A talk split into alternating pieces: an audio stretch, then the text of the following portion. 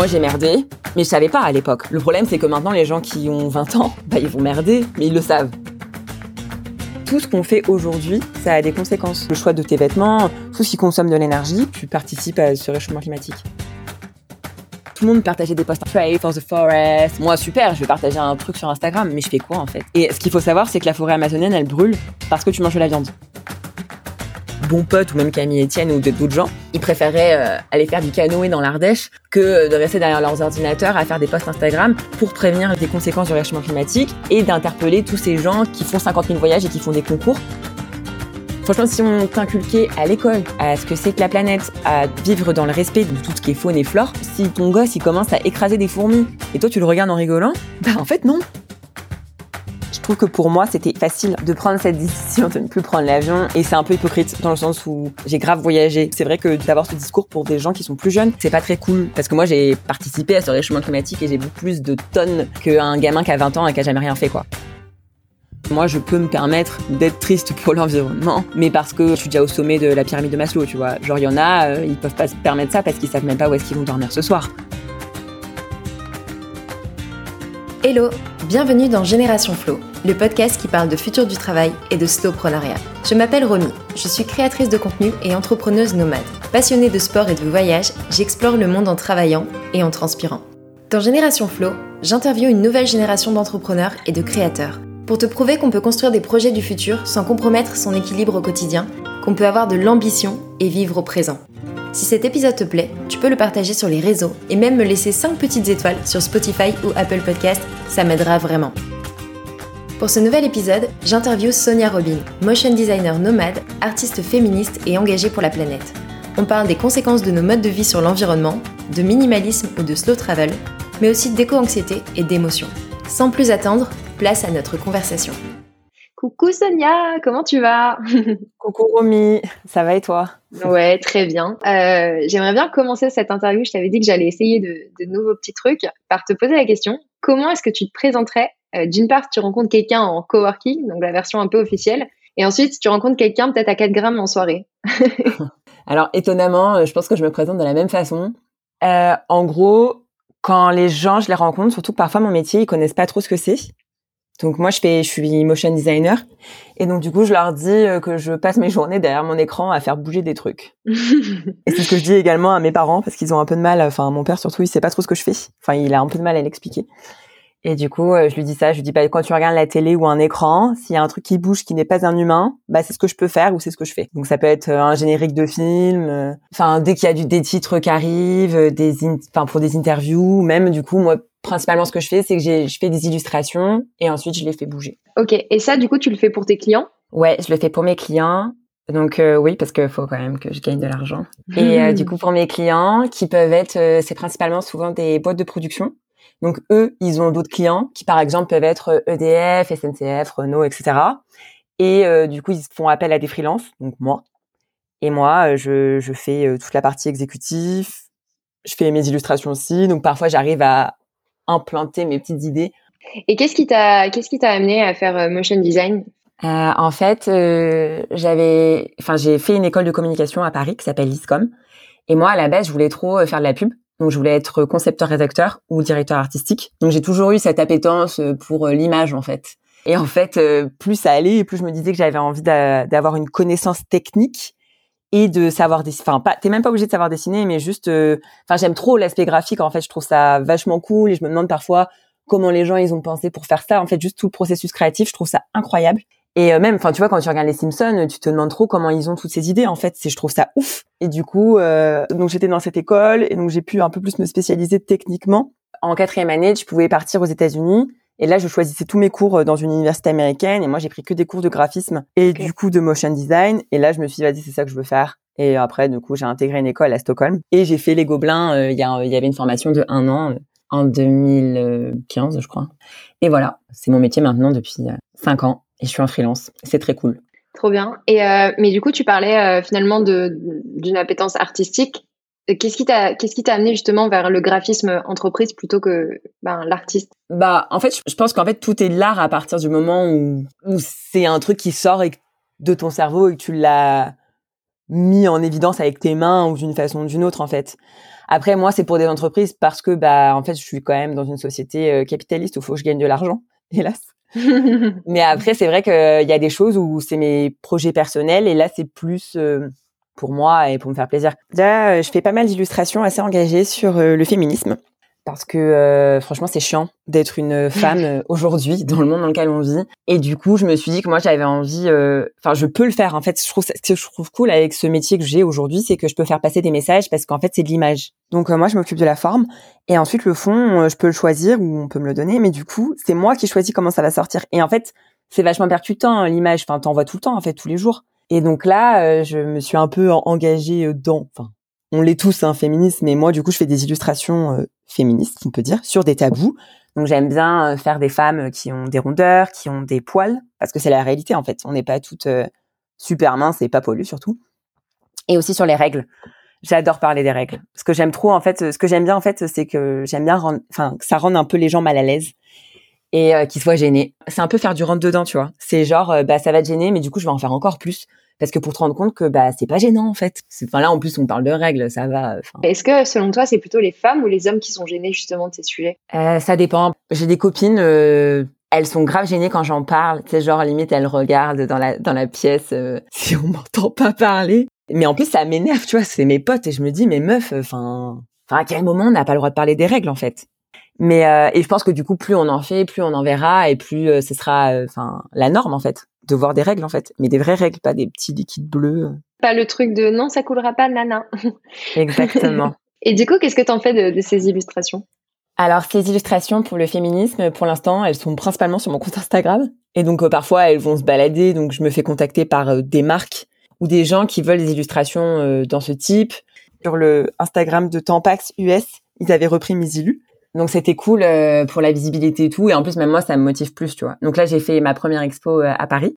Et euh, c'était trop cool en plus de voir ces illustrations en vrai. C'était dans un espace de coworking, rue Bichat. Et donc ça donne pignon sur rue. Et en fait, les gens, ils s'arrêtaient dans la rue pour regarder mon clitoris, quoi. ma vulve. Et je trouve que c'est génial de se dire que, enfin, et, et, tu vois, enfin, juste même se rendre compte de ce que ça ressemble, à quoi ça ressemble un clitoris. Enfin, même moi, il y a quelques années, je savais pas à quoi ça ressemblait exactement euh, dans toute la, enfin, dans tout l'aspect scientifique et même une vulve, etc. Enfin, je trouve ça trop cool euh, de pouvoir montrer ça aux gens, etc. En fait, euh, ouais, t'as un côté euh, hyper éducatif du coup avec ton ton art en fait. Ouais, c'est ça. Et c'est aussi pour, enfin, avoir de la visibilité pour justement, enfin, toutes ces femmes qui sont pas dans la norme que la société nous impose en fait. L'illustration, c'était un moyen aussi pour moi de me moquer et en même temps de dénoncer toutes euh, ces injonctions sociales, cette norme, cette pression que l'on que l'on s'inflige nous en tant que femmes et que la enfin que la société nous inflige par exemple par rapport à notre corps, par rapport à au fait de s'épiler. En plus franchement, c'est tellement chiant de s'épiler. Moi, j'ai plus envie de m'épiler, j'en ai trop marre quoi. Donc du coup, bah, je pense que plus on voit de femmes qui ne sont pas épilées, plus ça rentre dans la norme et en fait plus ce sera euh, accepté en fait. C'est horrible ce que je dis, ça me fait trop ça me fait vraiment ça m'ennuie mais mais c'est le cas quoi. Mmh, mmh, mmh. T'as une côté pression sociale et après c'est toujours pareil. Il faut qu'il y ait un mouvement suffisamment large pour que les gens se disent ok c'est normal et du coup je le fais aussi. Parce qu'au fond personne, ça amuse personne de s'épiler. Alors t'as toujours des femmes qui vont dire euh, bah oui je me sens mieux dans mon corps mais pourquoi tu te sens mieux dans ton corps quand t'es pas épilé en fait? C'est bien parce qu'on t'a on t'a appris que c'était mieux. Exactement. Du coup, euh, grâce à l'illustration, euh, l'animation, je me, enfin là j'ai plein, j'ai d'autres idées en tête. Je voudrais animer des trucs par rapport aux règles et tout. Mais du coup, j'aime bien, je m'amuse. Enfin, en fait, ça, fait passer l'aspect où ça peut paraître sale, parce que genre quand mon père il voit mes illustrations, euh, il croit trop que je fais des trucs euh, trop crades quoi. Mais euh, mais du coup justement j'ai envie d'en faire plus parce que pour qu'il se rende compte que en fait à quel moment c'est plus sale qu'autre chose quoi. Enfin je sais pas ça sort de mon corps et il y a des choses beaucoup plus sales qui sortent du sien quoi. Donc donc il y a ça, ça c'est un de mes sujets où j'adore. Enfin le féminisme, je, suis assez, enfin je me trouve assez engagée et l'environnement. donc l'environnement ça c'est un des sujets aussi qui me tient énormément à cœur en fait. Et euh, donc euh, j'ai un autre projet par rapport à ça. Enfin, je lui en parle, mais euh, le truc il est dans ma tête depuis cinq ans, donc je sais pas si un jour il va en sortir. Euh, en gros, du coup, j'ai un tatouage sur mon poignet. Bah, tu le connais. Il s'appelle, c'est un petit dinosaure qui s'appelle Albert. Du coup, je vous invite tous à me suivre, Albert et Sonia sur Instagram. Et donc, Albert, à la base, je l'ai pas, enfin, je l'ai juste fait quand j'étais à Stockholm. J'avais juste envie de me faire un tatouage de dinosaure sur le poignet. Donc, pourquoi pas. Et euh, en fait, ensuite, avec mes potes, on a commencé à le dessiner dedans, parce qu'en fait, il a juste les contours. et à le mettre en situation. Donc par exemple, on lui faisait un petit costume de clown et on le mettait dehors. Enfin, je mettais mon poignet, je prenais en photo mon poignet et, l'extérieur.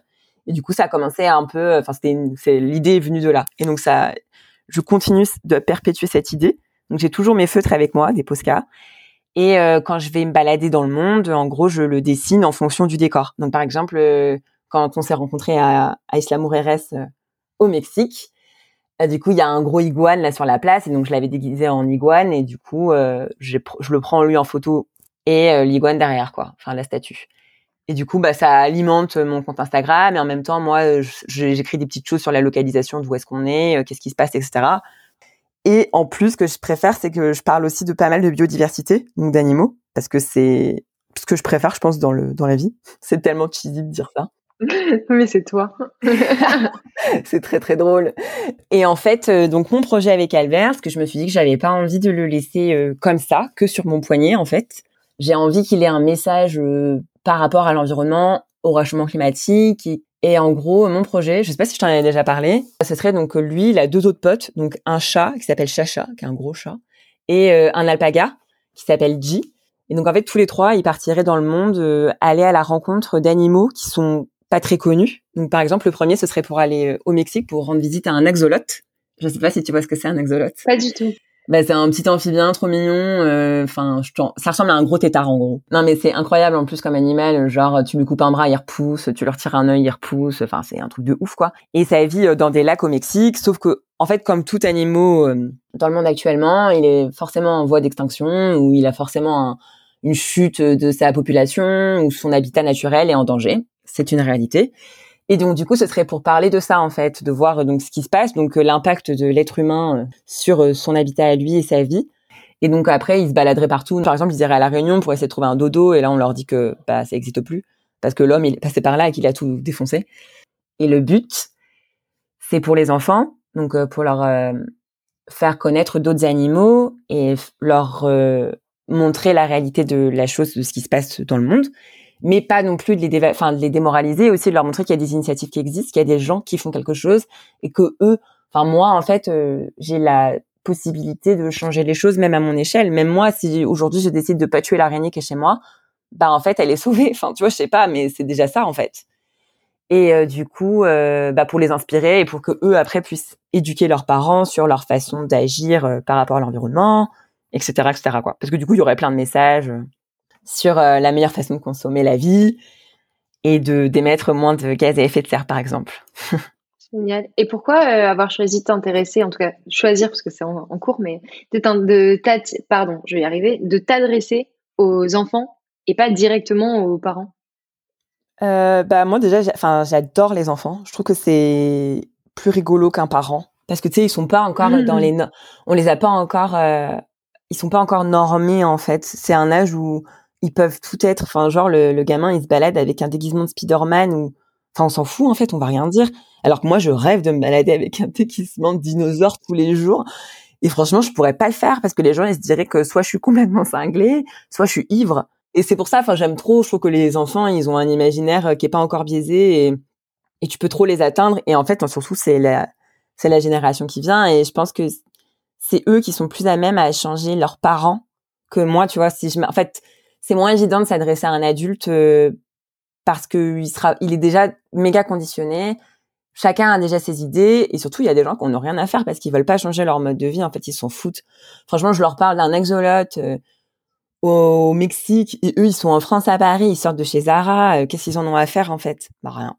Donc au moins, bah l'enfant lui, il peut se dire, je sais pas. Enfin, je trouve qu'en plus il peut se se vouer à une cause, ça peut révéler des gens, tu vois, le, des Greta Thunberg, quoi. Ouais, bah puis euh, ils ont peut-être aussi, comme tu disais, parce qu'ils sont pas normés, une sensibilité plus grande. Ils ont un pouvoir de persuasion sur leurs parents. Enfin, je je, je sais plus quel euh, reporter avait fait euh, du contenu là-dessus et avait dit, bah en fait, c'est quoi l'argument pour faire changer d'avis les gens sur le futur et sur la protection de la planète? Bah en fait, c'est leur dire dans, dans quoi tu vas laisser ton ton gosse, tu vois.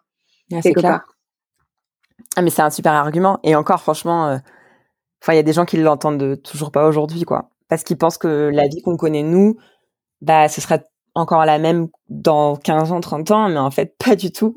Mais ouais, c'est un sujet euh, super compliqué. Même moi, avec mes amis aujourd'hui, euh, Enfin, parfois, en fait, on, abrège parce que je peux pas. En fait, je suis tellement, euh, ça m'atteint tellement émotionnellement. Donc là, on va y venir au sujet de l'éco-anxiété, mais que du coup, enfin, je, je, préfère ne plus en parler avec eux parce que ça me brise le cœur, en fait, vraiment. Et en plus, c'est mon entourage direct, donc en fait, que eux, ils en aient rien à faire de l'environnement, bah, je, je peux pas. Oui, parce que toi, c'est pas du tout un, c'est pas un effet de mode, c'est ton combat. Ouais, franchement, en fait, moi, c'est plutôt donc l'environnement, donc la planète et donc la biodiversité parce que je vois euh, ce que l'homme fait. Donc nous, hein, moi je me sens, je suis dedans. Et franchement, ça me fait trop de peine. franchement, je me dis que moi, parce que pour mon confort personnel, j'ai décidé euh, de m'acheter une énième robe ou un téléphone ou je sais pas. Il y a des animaux euh, qui vont crever. En fait, on leur demande même pas. En fait, on, on fait juste. Par exemple, il y a quelques années, euh, quand j'avais 20 ans, j'étais à fond euh, dans l'huile de palme. C'est un conservateur qui est super cheap et du coup, il y en a partout, dans les shampoings souvent, dans tout ce qui est enfin un truc ménager pour nettoyer, enfin partout quoi, il y en a tout le temps, dans la nourriture et tout. Et donc du coup, je m'étais je m'étais vouée à une mission où je ne mangeais plus d'huile de palme. Ça a pas duré très longtemps, hein, mais j'étais insupportable en plus parce que c'était pas proportionné, c'est-à-dire que je regardais tous les tous les trucs des ingrédients. Ah bah non, mais ça j'en mange pas, ça j'en mange pas. Du coup, c'était horrible pour mon entourage, très drôle en même temps parce qu'ils se moquaient pas mal de moi. Mais euh, mais du coup, en fait, ça me faisait trop de peine de me dire que bah moi, parce que j'ai décidé de manger du chocolat, et en plus euh, Dieu sait que j'en mange quoi. Et bah il y a un petit, enfin il y a un petit orang-outan, enfin même en fait le orang-outan c'est juste le symbole, mais en fait toute la biodiversité qu'il y a autour, donc tous les tous les animaux qui vivent euh, au Bornéo, etc. Bah en fait ils sont ils sont, enfin on les a défoncés quoi. Et en fait c'est juste pour faire des cultures de palmes. Donc en fait, c'est des monocultures. Donc en plus, il y a aucun écosystème possible. Enfin, c'est rien. C'est vraiment euh, naze. Et du coup, bah en fait, c'est juste pour que moi, je puisse manger mon chocolat en fait. C'est quoi les alternatives à l'huile de palme? Ça, c'est une très bonne question. Euh, J'en sais rien. Mais ça, c'est une bonne question euh, pour la suite, tu vois. Enfin, en gros, euh, c'est de savoir dans ta consommation personnelle, bah qu'est-ce qui est le plus nocif pour la, biodiversité ou l'environnement. Mais c'est dur parce que ça demande un travail euh, énorme. Enfin, tu vois, même euh, du coup, par rapport à, ma consommation de vêtements.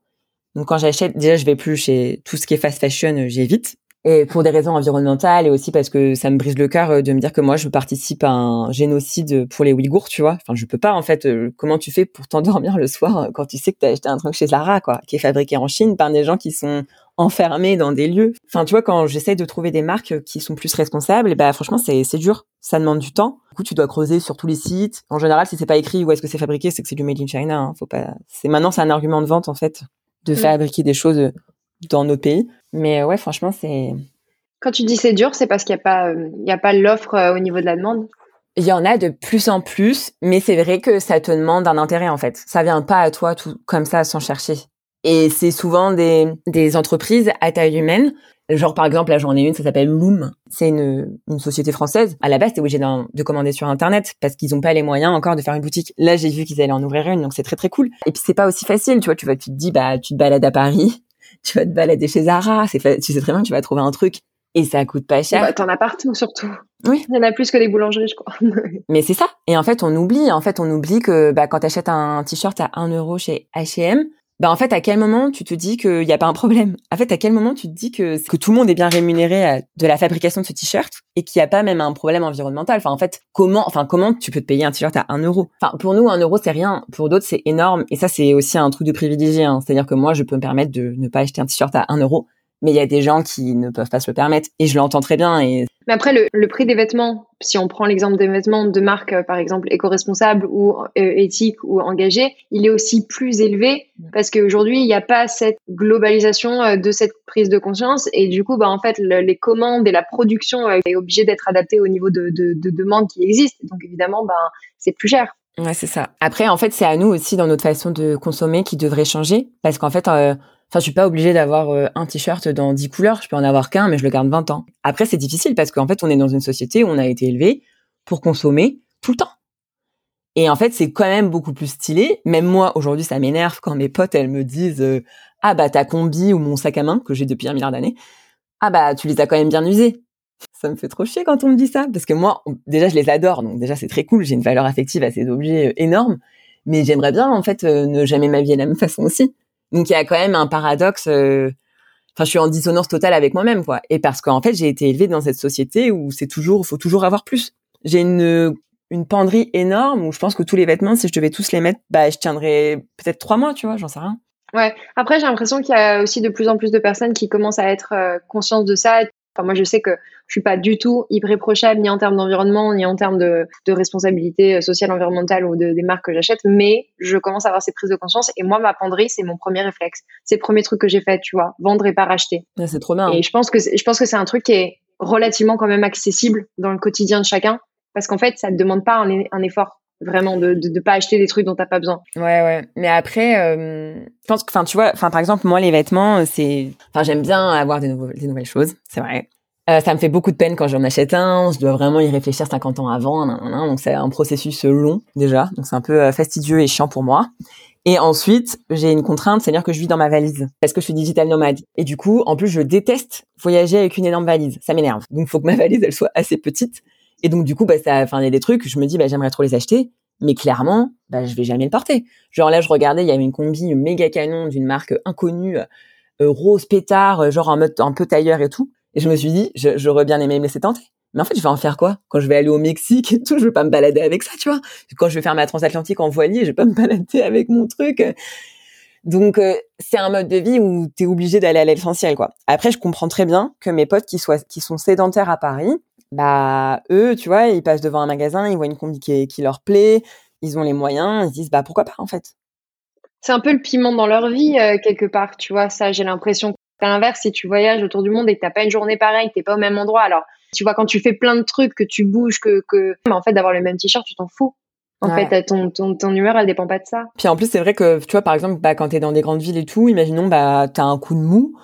Moi, je sais que ce que je faisais quand j'étais plus jeune, hein, bah, du coup, euh, bah, j'allais chez Zara. Et ça me remontait le moral. Je trouvais une robe. J'étais trop contente, tu vois. En vrai, j'ai eu, enfin, je me rappelle quand j'étais beaucoup plus jeune, donc quand je passais enfin, quand j'avais 18 ans, j'avais une paire de chaussures pour chacune de mes tenues et un sac à main pour chacune de mes tenues, en fait. Et puis, je m'achetais des robes toutes les semaines. Toutes les semaines, je m'achetais des robes. Et je les ai encore, en fait, aujourd'hui. Je vais les vendre, mais, euh, mais je les mets plus. Enfin, pour la plupart, je les mets, je les porte plus, en fait. Et aujourd'hui, ouais, ça a totalement changé. Mais c'est délicat hein, parce que du coup, euh, enfin, on n'a pas été élevé comme ça en fait. Nous, euh, on a été élevé à t'as besoin d'un truc, je vais t'acheter ça. Enfin même, tu vois, quand tu vois les, les enfants qui font des caprices, souvent ils sont en train de pleurer, bah leurs parents se disent bah attends, je vais t'acheter un truc. Enfin ça va pas? Attends, je vais t'acheter un truc. Enfin du coup, c'est on est tout le temps en train de consommer tout le temps, tout le temps, tout le temps, tout le temps, tout le temps, et, et de la merde. Et du coup, euh, c'est vrai que c'est pas évident quoi. Tu vois, même aujourd'hui, par exemple, on va faire des anniversaires je me dis, bah, est-ce que j'ai vraiment besoin d'acheter des ballons en plastique pour l'anniversaire? Est-ce qu'on a besoin de mettre des paillettes? Mais après, c'est compliqué parce que ça, ça fait une charge mentale supplémentaire où je dois réfléchir à tous ces trucs. Est-ce qu'on en a vraiment besoin? Je sais que bah moi aujourd'hui du coup j'ai pris la décision de ne plus prendre l'avion parce que euh, enfin déjà je me doutais que j'allais y venir mais euh, du coup en fait j'ai lu un article de bon pote Thomas Wagner. de faire ta dédicace euh, voilà. Euh, appelle-moi. Non, je rigole. et euh, un article sur l'avion. Et je me rappellerai toujours, j'étais à Londres quand j'ai lu, j'étais en quarantaine. Et en fait, ça m'a tétanisé. je me suis dit, euh, bah, c'est bien beau, en fait, je, je, suis devenue végétarienne pour des raisons écologiques, j'essaie de m'en consommer et tout. Mais en fait, bah, je suis ridicule. Là, rien qu'en 2021, j'ai pris l'avion 11 fois. Donc mon empreinte carbone est de 9 tonnes. Et la moyenne des Français est de 9 tonnes aussi, il me semble. Oui, c'est ça. Je me demande du coup, tu vois, quand tu compares à la moyenne des Français, que moi pour le coup l'année dernière, la mienne elle est pareille. Et cette année, je vais essayer de, clairement de la réduire. Mais en 2021, elle était comme toi. Et en fait, moi je me suis dit, c'est pas le fait qu'on ait trop qu'on ait une empreinte trop élevée ou pas. Enfin, c'est clairement, c'est même pas un débat de dire que 9 tonnes c'est bien trop élevé. C'est plutôt, qu'est-ce, comment t'expliques que la moyenne des Français soit, enfin, soit aussi à cet énorme, euh, à cet énorme euh, résultat? Mais parce que je pense, en fait, les gens, ils en ont pas conscience, tu vois. Et en plus, c'est pas tous les Français. C'est-à-dire que c'est ceux qui ont le plus d'argent. C'est, tu fais la moyenne avec l'équipe de France qui prend le jet pour aller à son match. c'est ça. Bah, regarde, là, il y a eu un ministre qui allait voter en jet, euh, pour aller à Perpignan, et ça, c'est en jet privé. Enfin, c'est 10 tonnes, en fait. Le mec, il a niqué l'empreinte carbone de, de 5 personnes en, en, en En gros, il y a eu, il y a des pays qui se sont rencontrés, donc en 2015, ça, et on fait les accords de Paris. Et donc, en fait, ils sont conscients qu'il y a un réchauffement climatique qui est en cours. Et en fait, pour pas qu'on dépasse les plus 1,5 degrés dans l'atmosphère globale, ce qui en fait mènerait à des sécheresses, méga feux, chute de la biodiversité de dingue, migration parce qu'il y a des gens qui pourront plus habiter dans, là où ils habitent, augmentation du niveau de la mer, augmentation de l'acidification de l'océan aussi, pareil, etc.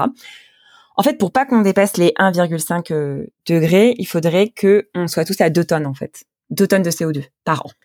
Et donc 2 tonnes de CO2, c'est un aller-retour Paris-New York, en gros. Du coup, les gens qui ont le plus d'argent, donc c'est les plus riches. Hein. Et donc en France, par exemple, moi je sais que mon empreinte carbone, elle est énorme, mais celle de mes parents, elle est petite. Eux, ils voyagent pas, ils prennent pas l'avion, ils ont leur poule. Ok, mon père, il mange pas mal de viande, donc la viande, c'est aussi une grosse empreinte carbone. Mmh. Je pense que eux, ils sont, je crois qu'on l'avait fait la dernière fois, ils sont vers 2 tonnes 5. Donc ils sont méga dans le dans l'objectif en fait. Et euh, mais c'est parce que en fait, nous, on est méga privilégiés et en fait, on n'a pas été élevés euh, à faire attention à l'environnement. En fait, on s'en fout. On est dans une société où c'est que pour toi. Et donc, bah moi, franchement, ça m'ennuie de plus prendre l'avion et d'avoir pris cette décision, mais j'ai pas le choix. Je le fais parce qu'on est tous dans le même bateau. Et si, bah moi, je le fais pas, qui est-ce qui va le faire en fait? Et du coup, bah, je comprends qu'on soit pas tous au même niveau et que j'avais des potes hein, qui avaient décidé d'arrêter de prendre l'avion avant moi, et moi, j'avais pas pris conscience de la réalité de la chose.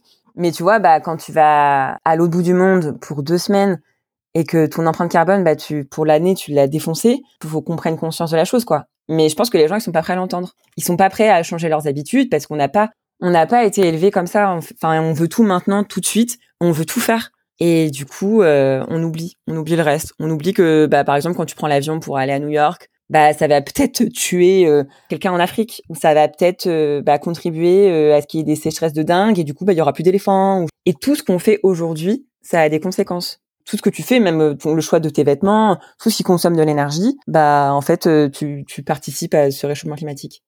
Mais quand tu le fais, euh, t'es obligé, sinon tu vis plus.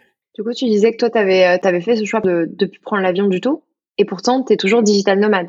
Tu te présentes toujours comme une digital nomade. Du coup, c'est c'est quoi pour toi cette vision du nomadisme et, et comment tu comment tu t'adaptes dans ton mode de vie? Ouais, alors déjà aussi, je voudrais dire que c'était, je trouve que pour moi, c'était enfin c'était facile entre guillemets de prendre cette décision de ne plus prendre l'avion étant et c'est un peu hypocrite dans le sens où j'ai grave voyagé. Enfin là j'ai 30 ans mais j'ai grave voyagé je suis allée en Australie et tout et du coup c'est vrai que de dire d'avoir ce discours pour des gens qui sont plus jeunes et qui ont envie de voyager mm. c'est pas très cool non plus parce que moi j'ai participé à ce réchauffement climatique et j'ai beaucoup plus de tonnes qu'un gamin qui a 20 ans et qui a jamais rien fait quoi. C'est pour ça que c'est un peu le souci de ce genre de discours en fait, faut juste le dire en moi j'ai merdé mais je savais pas à l'époque.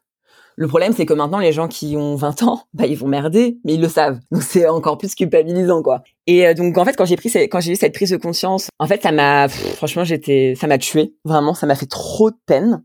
Et je me suis dit, bah, vas-y, j'arrête. J'arrête de prendre l'avion. Donc, ça va, parce que là, je me balade en Europe et il y a les trains. Donc, on est quand même, on a quand même de la chance. Donc, je prends pas mal le train.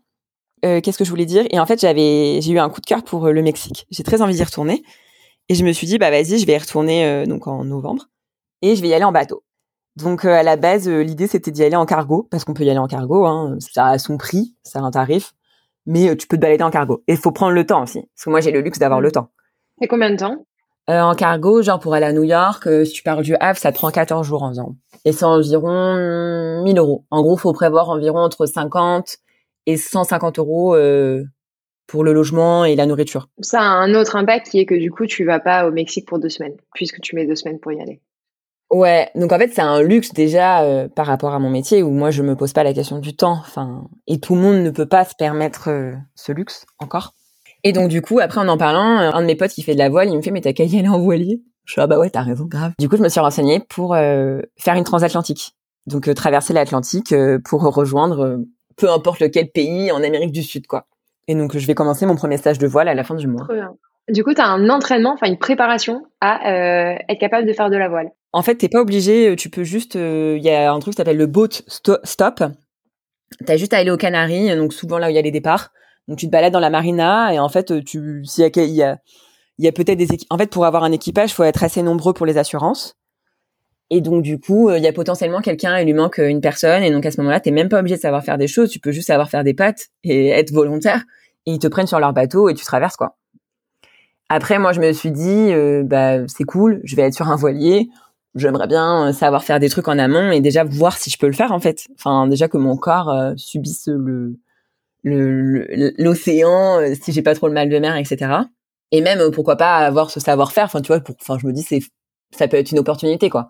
Mais tu m'aurais dit ça l'année dernière que j'allais apprendre à faire la voile et que j'allais faire une transatlantique, mais j'aurais rionné, je pense. Parce que dans ma tête, c'était pas imaginable que j'arrête de prendre l'avion en fait. Et, euh, et c'était parce que donc euh, toutes ces prises de conscience, au bout d'un moment, tu te dis bah toi tu peux plus. euh, Enfin, faut que moi je fasse ma part aussi.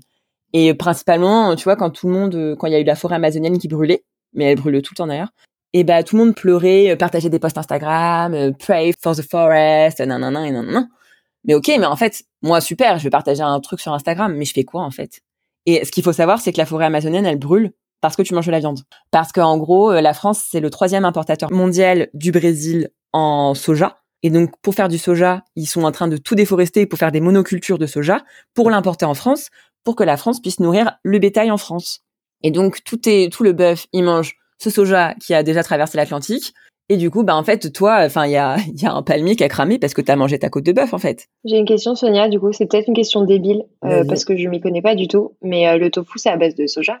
Ouais, mais alors en fait, j'avais, je m'étais renseignée. Souvent pour les gens qui sont végétariens ou véganes, c'est du soja qui vient d'Europe. Là, c'est, je pense qu'en gros, c'est plus du soja euh, première main. Mais je sais pas du tout, hein, s'il faut, je me trompe. Et du coup, ça, c'est pour nourrir euh, les animaux, quoi. Oui, puis peut-être la quantité nécessaire pour nourrir un bœuf, c'est pas la même que ce que t'as dans ton tofu, quoi, a priori. Ah ouais, mais exactement, ouais. Donc du coup, elle doit être importée parce que l'Europe en a pas assez. Parce que les cultures de soja en Europe, s'il y en a, elles sont pas grosses. Oui, c'est ça. Et là, faut, faut nourrir, euh, enfin, je sais pas combien de, de millions de, de bœufs, etc. Et là, je me suis dit, mais en fait, je peux plus. Enfin, c'est bien beau, en fait, de dire, euh, genre, j'ai pas envie que ça brûle et tout, mais en fait, moi, je participe à ça. Je comprends. Et tu parlais tout à l'heure du coup de la difficulté sociale, enfin pour toi d'interagir avec tes potes ou euh, en tout cas ton entourage qui n'est pas for- qui a pas forcément cette conscience. Et euh, tu disais tout à l'heure que tu es éco-anxieuse. Est-ce que tu peux nous expliquer ce que ça veut dire? Ouais. Alors, euh, alors euh, l'éco-anxiété, euh, c'est euh, un nouveau mal, je pense. Et en gros, euh, c'est un peu une détresse psychologique et c'est euh, d'être anxieux par rapport à l'environnement et donc euh, au réchauffement climatique principalement. Par exemple, moi, je sais que ça me fait énormément culpabiliser sur euh, mon mode de vie, de consommer euh, et sur mon existence même en fait. Mais c'est très privilégié, c'est-à-dire que moi, je peux me permettre d'être triste pour l'environnement, mais parce que euh, j'ai déjà, je suis déjà au sommet de la pyramide de Maslow, tu vois. Genre il y en a, euh, ils peuvent pas se permettre ça parce qu'ils savent même pas où est-ce qu'ils vont dormir ce soir. Mm. Donc c'est déjà un truc de, de privilégié euh, puissance 10 000. La pyramide de Maslow, la pyramide des besoins. Exactement. Donc c'est un luxe en fait. Et en fait moi ça va ça va me liquéfier. En fait je me dis à quoi ça sert enfin la vie. Je me dis putain moi je fais ça mais ça ça fait ça. Enfin du coup ça va je vais ruminer dans mon dans mon cerveau euh, par rapport à toutes mes actions, tout ce que je fais et qui font rien. Mais par contre ça peut aussi nourrir euh, d'autres projets et je me dis bah écoute euh, je vais m'engager en fait. Mais du coup ouais ça me ça me brise le cœur en fait. Enfin, parfois, je perds foi en l'humanité, hein, vraiment. C'est un type d'anxiété comme il y a des gens qui sont, en- enfin, qui ont de l'anxiété sociale, je pense. Mhm. Je pense que la meilleure façon de le traiter, c'est d'agir, en fait. Donc, de faire des choses pour optimiser ton quotidien. Parce que, par exemple, bah, tu vois, quand je sors ma gourde, bah, je suis trop contente d'avoir ma gourde. Je me dis, bah, tu vois, je suis pas, j'ai pas la vieille bouteille en plastique, quoi. Mm, mm. mais ça peut paraître euh, rien, mais en fait, c'est par les petites choses comme ça qu'on commence. C'est pas acheter ça. Bon, déjà, pas acheter, ce serait mieux mais euh, au moins euh, enfin réfléchir à ma consommation réfléchir à mon mode de vie et tout remettre en question parce que peut-être que j'ai pas besoin euh, de tout ça et revenir peut-être à des modes de vie plus simples et plus en accord avec euh, le vivant et avec les êtres humains parce qu'en fait on oublie on est super individuel enfin c'est que pour ça que pour soi tout le temps que pour son argent que pour son pouvoir euh, et on oublie tout le reste bon Ouais, tu disais tout à l'heure justement que, ou alors je sais plus si c'est une fois où on s'était appelé, tu m'avais dit, mais moi si je commençais à, à euh, exprimer tout ce que j'avais sur le cœur, en fait, je j'aurais pas de potes. Donc, ce qui était un peu compliqué dans toutes ces prises de conscience, c'est la façon de communiquer. Donc parfois, euh, c'est pour ça que maintenant parfois j'en parle plus et je me dis, euh, je préfère pas en parler parce que sinon je sais que moi ça va me- tellement me... En fait, ils sont tellement dans le déni parfois que moi ça me brise le cœur. Et donc ça en devient euh, émotionnel et franchement je vais me mettre à pleurer ou je vais m'énerver. Donc l'un dans l'autre, j'ai pas envie d'arriver là, donc je préfère faire une blague et ou alors leur dire clairement, on change de sujet, on arrête d'en parler. Parce que eux, peut-être que dans leur mode de vie, je l'entends, hein, ils ont pas envie de, de se réveiller maintenant. Et je comprends, parce que t'as encore envie de voyager dans le monde, t'as envie de tout faire. Mais, bah, en fait, il y a quand même une réalité aujourd'hui qui est l'urgence climatique. Et en fait, si on le fait pas maintenant, bah, dans dix ans, meuf, euh, il y aura plus rien. Il y aura plus rien à voir. Ils se rendent même pas compte que dans dix ans, enfin, moi, je suis pas très optimiste, hein, par contre, sur l'avenir, qu'on le dise maintenant. Mais ils sont, se rendent même pas compte que dans dix ans, la vie qu'ils connaissent aujourd'hui, ce sera vraiment pas la même. Ce sera différent. Donc, en fait, La meilleure solution, c'est que donc euh, moi aujourd'hui, mais ça m'a pris du temps, hein, parce qu'il y a vraiment des moments où je me suis un peu énervée contre eux et eux pensaient que c'était ou c'est peut-être le cas, mais des jugements de valeur que je les jugeais par rapport à leur mode de vie, etc. Alors qu'en plus c'est un peu hypocrite parce que moi tout ce que eux font aujourd'hui, je l'ai fait. Genre quand j'avais 20 ans, j'étais trop contente dans ma douche d'avoir 50 000 gels douche. Donc c'est assez rigolo de voir l'évolution. Après, ça me demande de la patience de voir mes amis évoluer euh, dans ce sens-là. Et moi, je peux leur donner les codes et les aider en fait à aller euh, dans ce sens où ils consommeraient différemment ou peut-être plus en accord avec l'environnement, quoi mais c'est pas toujours évident parce que parfois je suis pas de bonne humeur et j'ai pas envie de l'entendre. Donc quand ils me disent qu'ils vont faire le tour du monde et tout, souvent je dis rien parce que déjà je suis qui pour dire quelque chose, mais euh, je pense que eux ils savent qu'ils peuvent qu'ils m'en que je dirais rien non plus, tu vois, enfin c'est quand même délicat quoi. Et après si tu commences à parler de l'environnement, là je te donnerai mon point de vue tout en sachant que bah en même temps je comprends, je comprends qu'ils ont qu'ils ont envie de visiter le monde. Mais moi là je voyage, je vais voyager, je vais prendre un voilier mais en fait, pourquoi je fais ça, tu vois? Enfin, je suis pas obligée de le faire. À ce moment-là, je peux aller vivre dans une communauté aussi. Mais non, parce que j'ai envie d'aller me balader. Même là, euh, par rapport aux élections, euh, c'était super compliqué parce qu'on n'était pas du tout euh, raccord avec certains de mes amis et parce qu'il y avait des candidats pour lesquels ils ont voté qui avaient aucun programme écologique. Et c'est des gens qui ont envie d'avoir des enfants et franchement, je le comprends pas. Donc, je me dis qu'il y a du travail, quoi. Donc là, je le renverrai à tout ton podcast, toutes et à tous mais c'est cool. Enfin, ça mène au débat et c'est aussi à moi de prendre sur moi. Ça, c'est pas évident. Et de me dire que bah on n'est pas tous au même moment et en fait d'accepter en fait d'accepter que euh, on est tous différents et que euh, bah c'est peut-être à moi la forme dont je communique avec les gens peut peut-être leur donner plus envie d'agir en fait et de changer leur mode de vie aujourd'hui. Si c'est une forme qui est pas très agressive, je pense que ça, ça change la donne. Mais c'est pas évident parce que quand c'est un sujet comme celui-ci où t'es en panique parce que tous les jours tu dis des trucs horribles, bah t'as envie d'éclater les gens en fait, vraiment. Surtout qu'aujourd'hui en fait, bah il y a tout. Hein. Tu vas sur Instagram, t'as juste à suivre Bon Pote ou Camille Etienne. Enfin il y a tellement de choses par rapport à l'écologie que t'as plus d'excuses en fait. Et en plus t'as forcément un pote, moi, qui s'y intéresse et qui serait trop content que toi tu t'y intéresses aussi et de te raconter en fait. Mais après, je comprends qu'on soit pas forcément prêt à l'entendre. C'est une forme de déni, en fait. Parce que ça te protège. C'est comme dans le film euh, Don't Look Up. Mm. Et c'est exactement pareil. Enfin, c'était juste, t'es pas prêt à l'entendre, en fait. Parce que ça va te chambouler ta vie. Et tu penses qu'il y a des personnes qui, qui, qui savent, mais que ça atteint pas? Franchement, je je sais pas. Là, je regardais un truc où il y avait un mec qui est un influenceur, je peux pas te redire son prénom, mais qui va faire euh, beaucoup de pays en 10 jours, donc quatre pays, je crois, dont euh, l'Australie. Donc il va pas à côté quoi. Et euh, genre euh, en story pour se justifier, il disait que chacun avait son combat. Et là je me suis dit mais mec en fait ce que t'as pas compris c'est que enfin moi ça me fait chier en fait de d'avoir ce rôle. Enfin encore moi ça va mais par exemple je pense que bon pote ou même Camille Etienne ou d'autres gens, ils préféraient euh, aller faire du canoë dans l'Ardèche que de rester derrière leurs ordinateurs à faire des posts Instagram pour prévenir les, les des conséquences du réchauffement climatique et d'interpeller tous ces gens qui font 50 000 voyages et qui font des concours. Enfin, ça, les, ça fait chier en fait d'avoir ce rôle de policier entre guillemets parce qu'en fait toi t'es en panique de ouf Là, euh, aujourd'hui, on nous dit que dans trois ans, si on continue comme ça, bah c'est fini. Parce qu'il y a tellement aujourd'hui de gaz à effet de serre dans l'atmosphère que même si nous, on arrêtait d'en émettre, et eh bah ça mettrait énormément de temps à, à, se, à se remettre euh, à la normale, entre guillemets, quoi.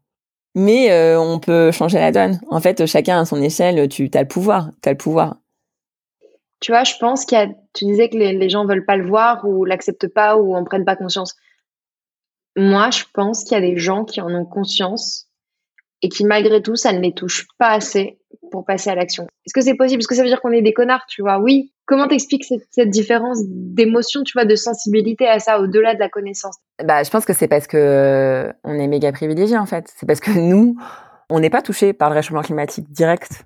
Pour nous, ça nous affecte pas, tu vois. Je peux acheter 10 000, 10 000 iPhones, c'est pas moi qui vais euh, qui vais chercher dans les mines. Enfin, tu vois, j'en ai rien à faire en fait. Enfin, moi, ça m'atteint pas. Alors que bah, on n'est pas les premiers touchés. Et encore ça va ça arrive là de plus en plus il y a des inondations. Et ça franchement c'est le réchauffement climatique. C'est pas nous qui, vont être les premiers à être euh, touchés. C'est plutôt euh, des, des, gens qui vont être victimes de sécheresse donc plutôt dans des pays où il fait super chaud où du coup bah ils auront plus d'eau ils vont crever quoi. Enfin et toute la bio et moi en fait ce qui me fait le plus de peine donc déjà ça, ça me brise le cœur. Et aussi les animaux en fait de me dire que peut-être que potentiellement enfin dans dix ans il y a plus rien Les gens qui en ont rien à faire aujourd'hui, dans dix ans, c'est, on, ils vont en pâtir aussi, en fait. Mais je pense que c'est vraiment un problème d'éducation aussi. C'est parce que nous, on n'est pas élevé à vivre avec le vivant. Déjà, tu vois, par exemple, moi, je suis incapable. Enfin, quand je vois un oiseau, euh, je sais si c'est un pigeon ou un moineau. Mais genre, je suis incapable de te reconnaître euh, dix oiseaux.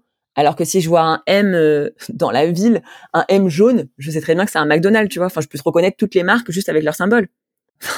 Et en fait, si on était plus dehors et si on aimait plus euh, le vivant, donc euh, tout ce qui est faune et flore, bah peut-être qu'on aurait plus euh, cette sensibilité au monde qui nous entoure et on n'aurait pas envie de le niquer en fait. L'inondation, tu la vois sur ton téléphone et tu la vois, elle est pas en bas de chez toi, tu vois. Enfin, genre la girafe, elle est pas en train de crever en bas de ta rue. Toi, tu t'en fous.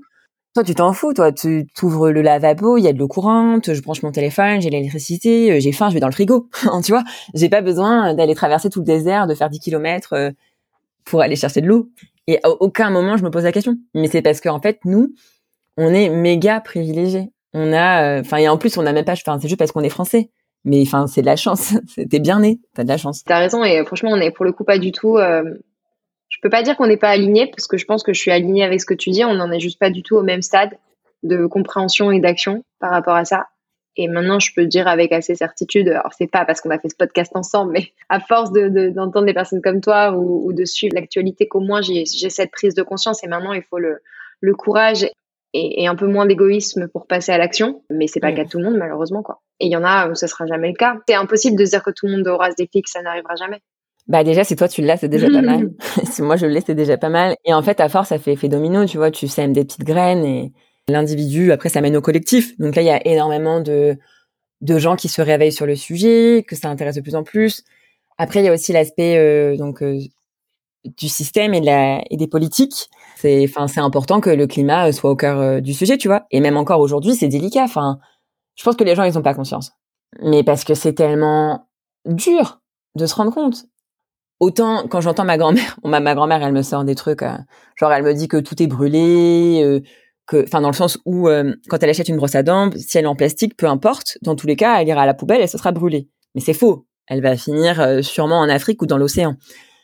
Et du coup, c'est difficile parce que c'est sa génération à elle en fait euh, qu'on principalement plus niqué que la nôtre. Et encore la nôtre, on continue, mais parce qu'en fait, on sait. Enfin, je pense que c'est juste un problème de connaissance de base. Franchement, si on t'inculquait à l'école ou dès que t'es enfant à vivre avec le vivant, à ce que c'est que la planète, à vivre dans le respect des choses et de l'humain et, des animaux, enfin de tout ce qui est faune et flore, bah ce serait dingue en fait. Tu vois à quel, enfin genre si on, si ton gosse il commence à écraser des fourmis et toi tu le regardes en rigolant, bah en fait non. Juste mec, dis-lui qu'elles sont trop cool les fourmis, il peut être pote avec elles, tu vois. Enfin je sais pas, enfin et du coup c'est un peu délicat. Et peut-être que du coup après si on commence à vivre à se dire qu'il y a autre chose d'intéressant dans le dans le monde des, des animaux que des chiens et des chats, peut-être qu'on en mangera moins. Tu verras pas un Français manger un chien. Et il y a énormément de moins de Français qui mangent euh, des lapins ou des chevaux. Parce qu'en fait, c'est des animaux avec lesquels tu as grandi, qui sont proches de toi. Exactement. Bah, c'est un super exemple. Bah, et tu prends euh, l'Inde, le Sri Lanka, où j'étais, bah, c'est hors de question de manger une vache. C'est pas possible, c'est sacré. C'est sacré et surtout, c'est, ça fait partie de leur quotidien. Enfin, moi, tu te balades devant la plage au Sri Lanka dans la rue, tu as une vache devant toi qui, qui tu, tu, tu... mais oui. génial. Mais du coup tu, tu c'est là où tu te dis bah en fait attends euh, tu vois moi, moi typiquement j'ai arrêté euh, de manger euh, du lapin le jour où j'ai une copine qui avait son lapin qui s'appelait Lilou. J'ai dit mais en fait c'est pas possible je vais pas manger Lilou. Et la planète et, et l'environnement et la faune et la flore tout c'est une histoire de sensibilité. C'est ça. Et tout à l'heure tu, tu parlais de, de, comment tes actions individuelles deviennent des mouvements collectifs. C'est quoi du coup les, les actions par exemple à titre individuel peut-être que tu fais ou qu'on peut faire euh, je pense que, enfin, juste euh, si moi je vis en accord avec mes principes, donc par exemple là je suis devenue végétarienne et tout, bah déjà les gens quand je vais aller chez eux ils vont me demander pourquoi je suis devenue végétarienne. Donc je leur raconte. Et donc eux, ça peut les inspirer. Ils vont se dire ah bah peut-être que nous on devrait peut-être pas devenir végétarien, mais mm. limiter en fait le fait de manger de la viande. Et pareil pour l'avion. En fait, toutes ces actions que toi tu mets en œuvre euh, au quotidien, ça sème des graines dans le quotidien des gens. Et les gens, ils vont y penser, tu vois. Genre même là, j'ai des potes, bon, ils prennent encore l'avion. Mais ils se disent, quand ils sont dans l'avion, ils pensent à moi, ils se disent, ah bah Sonia, elle serait pas contente. Et bah là, je pense que c'est un peu le début du travail. Même là, par exemple, j'ai ce projet de, donc de partir euh, à la voile. Donc je vais le documenter et tout. Et c'est aussi pour faire comprendre aux gens qu'on peut voyager différemment et que, et que c'est pas obligé que ce soit tout de suite, en fait. Et on n'est pas obligé de faire les choses. Parce qu'en fait, on parle vachement, on dit, ah bah attends, moi j'ai fait le Sri Lanka, moi j'ai fait euh, Stockholm, moi j'ai fait ça. Mais en fait, on ne te demande pas de faire, on te demande juste de les vivre, les choses. Enfin, tu vois, enfin, c'est facile de dire, euh, j'ai fait, euh, moi je suis allée, j'ai fait le Mexique. Mais bon, je travaillais, donc je restais la moitié de la journée dans un endroit. Mais tu vois, on le fait comme des Européens qui voyagent. Donc en fait, on va tous dans les mêmes endroits, on fait les mêmes choses. Alors peut-être que là, je suis en Ardèche chez mes parents, ils habitent ici depuis 8 ans, bah je connais rien autour d'ici. Non, mais c'est vrai, c'est vrai ce que tu dis. Moi, j'ai eu le même constat il y a quelques années. Du coup, j'ai réalisé qu'en fait, j'avais beaucoup voyagé dans le monde et que je connaissais rien de la France. Et du coup, bah, tu vois, commencer par te dire, bah, bah voilà, en fait, euh, au lieu de partir euh, en Thaïlande, aux Philippines et tout, euh, est-ce que j'irais pas dans le sud-ouest? Est-ce que j'irais pas à La Rochelle? Est-ce que j'irais pas dans le sud de la France? Et en fait, tu te rends compte que déjà la France est incroyable, qu'on a une diversité des paysages qui est genre juste malade. Puis en fait, bah mm. voilà, tu, tu, tu, fais un petit pas pour l'environnement et un grand pas pour toi, parce que c'est juste incroyable ce qu'on a sous les yeux. Enfin, comme toi, je suis de Bourgogne. Ah, putain, attends, le Jura, c'est à une heure et demie. J'y suis allée toute seule pour la première fois l'année dernière. Et on n'a pas du tout ces réflexes de proximité de voyage. Ouais, mais c'est parce que c'est moins sexy. C'est parce que je vais dire à mes potes, ah bah tu vas faire quoi? Là, je suis en vacances pendant deux semaines. Tu vas où? Bah, je vais en Normandie. Super. Alors que l'autre, il va me dire qu'il va euh, à Thaïlande. En Thaïlande, je fais, putain, trop stylé c'est beaucoup moins sexy. Mais c'est parce qu'en fait, euh, c'est à nous de le rendre plus sexy en fait. C'est parce qu'en fait, plus on va loin, plus on trouve ça stylé. Mais je sais pas si du coup on le fait pour nous-mêmes ou si on le fait pour les autres. Franchement, je sais pas. C'est quoi du coup pour toi une, finalement la, nouvelle façon de voyager au-delà de, du transport, tu vois? Par exemple, tu, tu vas à la voile, c'est le chemin, c'est pas tant la, enfin il y a la destination, mais il y a le chemin en lui-même et un voyage. Mais une fois que tu arrives euh, en Amérique centrale ou en Amérique latine, comment tu t'envisages ton voyage là-bas? Déjà, je pense que je vais y rester euh, minimum deux ans. Donc euh, en fait, je sais même pas où est-ce que je vais arriver. Et après, en fonction des gens que je rencontre, de ce qu'on me propose, euh, bah, je vais suivre. Après, le souci, encore une fois, c'est que bah pour des questions de sécurité, en plus moi je suis une femme, bah tu sais, on va forcément aller dans des auberges de jeunesse et en fait c'est là où il y a tous les Européens, il y a tout le monde en fait, et on se retrouve, on se retrouve tous au même endroit. C'est ça le pire, parce qu'on fait tous la même chose. Enfin, franchement, c'est un le, voyage, c'est tellement euh, compliqué. Enfin, je préférerais être avec des gens, des locaux, mais après, tu vois, tu sais pas non plus sur qui tu peux tomber. Et puis en plus, on a tous envie de faire la même chose. Tu vois, par exemple, si j'ai envie de faire le Machu Picchu, donc je vais me retrouver avec 50 euh, 000 autres personnes qui ont la même envie. Et en fait, on est en train de tout niquer. Donc en fait, est-ce que ça vaut vraiment le coup de le faire? Parce que d'un côté, j'ai envie de le faire pour dire que je l'ai fait et faire ma photo avec Albert. Super, je suis allée au Machu Picchu, quoi. Je l'ai fait, je coche cette case. Mais en fait, est-ce que déjà je le fais pour moi? Enfin, est-ce que du coup le faire, ça va pas engendrer d'autres trucs vachement plus négatifs, que ce soit par rapport à l'environnement et même à l'économie locale? Enfin, tu vois, super. Là, par exemple, au Mexique, mon pote, il, habite à Mexico City et il me dit, vu qu'il y a énormément de digital nomades, les prix, mais ils ont augmenté, mes puissances 10 000. Donc en fait, super. Pour moi, européen, un, un, latte que je vais, déjà un que le stéréotype, que je vais m'offrir à, à Mexico City, ça va me coûter 3 balles. Je suis trop contente, ça me coûte 1 euro de moins qu'à Osgore. Mais bah pour eux c'est énorme en fait parce que le salaire moyen au Mexique c'est 400 balles par mois. Tout ce qu'on fait dans le voyage et tout, ça a des ça a des répercussions et parfois elles sont pas positives. Après ça ramène de la thune aussi, hein, c'est ce qu'il faut se dire, mais mais je sais pas si, si l'un dans l'autre ça se vaut, tu vois. Tu parlais de consommation, je pense que ça dépend aussi vachement de comment tu consommes sur place. Enfin tu vois typiquement euh, euh, ceux qui euh, prennent les taxis, le Uber au lieu de prendre bah, en fait des transports en commun. alors certes, bah, franchement les transports en commun au Sri Lanka ça pollue, mais au moins on est 25 dans le bus, tu vois. Euh, ça pollue moins que prendre ton taxi tout seul parce que c'est plus pratique. Aller acheter euh, à des petits commerçants des produits euh, du marché plutôt que d'aller dans ton sur ta multinationale ou ton supermarché. Mais tout ça, c'est des réflexes qu'on commence à avoir en France. Pourquoi on les a pas quand on voyage, tu vois? Mais mais mais je pense qu'il y a quand même énormément de petites actions qui pourraient être faites aussi Ouais, mais c'est c'est délicat, mais parce qu'en fait, encore une fois, quand on arrive euh, dans un autre pays où euh, le pouvoir d'achat est moins élevé qu'à Paris, par exemple, bah tu te sens peu pissé. tu crois que t'es le roi du monde, que tu peux tout acheter. Euh, enfin, c'est ridicule. d'en profiter, quoi. Oui, oui, mais après, je pense que t'en profites ou dépend d'autres choses, en fait. En fait, je pense qu'on manque d'humilité. Enfin, on manque d'humilité par rapport à l'environnement dans lequel on vit, par rapport aux gens, par rapport aux animaux, par rapport à la vie. C'est peut-être le mot de la le message de la fin. Ouais, c'est ça. bah, merci beaucoup, Sanson pour euh, cette interview. Bah, merci à toi. On te souhaite bon courage avec ton éco-anxiété et on espère que tu nous l'auras transmise.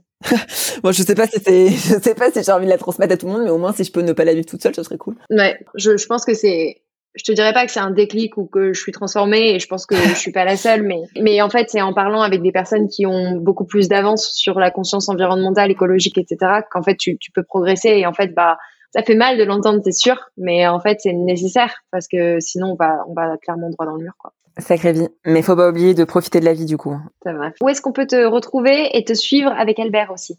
Euh, Alors, euh, le mieux, c'est mon compte Instagram. Donc, c'est Albert and Sonia. Et donc là, il y a toutes les photos, euh, les périples d'Albert. Et du coup, c'est mon, mon canal principal de, communication, quoi. Et sur ton compte personnel, si on est engagé féministe et qu'on veut découvrir tes illustrations? Oui. Donc ça, c'est Sonia Robin. Et il est en lien sur mon premier compte Instagram, donc sur Albert and Sonia. Nickel. Merci beaucoup, Sonia. Merci, Romy. À bientôt. Hello à nouveau, merci d'avoir écouté l'épisode jusqu'au bout. Si tu veux soutenir Génération Flow, la meilleure chose à faire, c'est de laisser 5 petites étoiles sur Spotify ou Apple Podcast, ou bien simplement en parler autour de toi, ça m'aidera beaucoup. Tu peux aussi rejoindre la Flow Letter, la newsletter dans laquelle je te raconte mon exploration de la slow life ou comment je construis un business au service du mode de vie qui me rend heureuse. Rendez-vous sur flowletter.substack.com. On se retrouve pour le prochain épisode. À très vite.